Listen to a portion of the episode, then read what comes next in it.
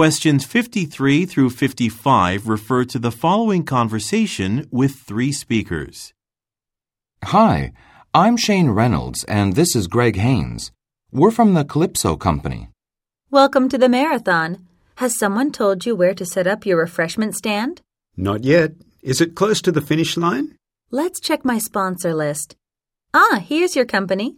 You're going to be in spot 22. Where's that? It's over there on Sullivan Street. You'll see a sign with the number on it. Okay. And can we drive to the spot in our truck to unload the stand and boxes of drink samples? Yes, that's fine.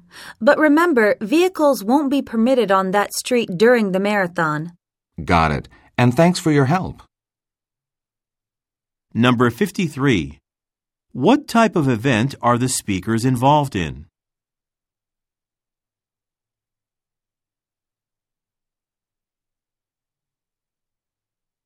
Number 54. Why does the woman look at her list?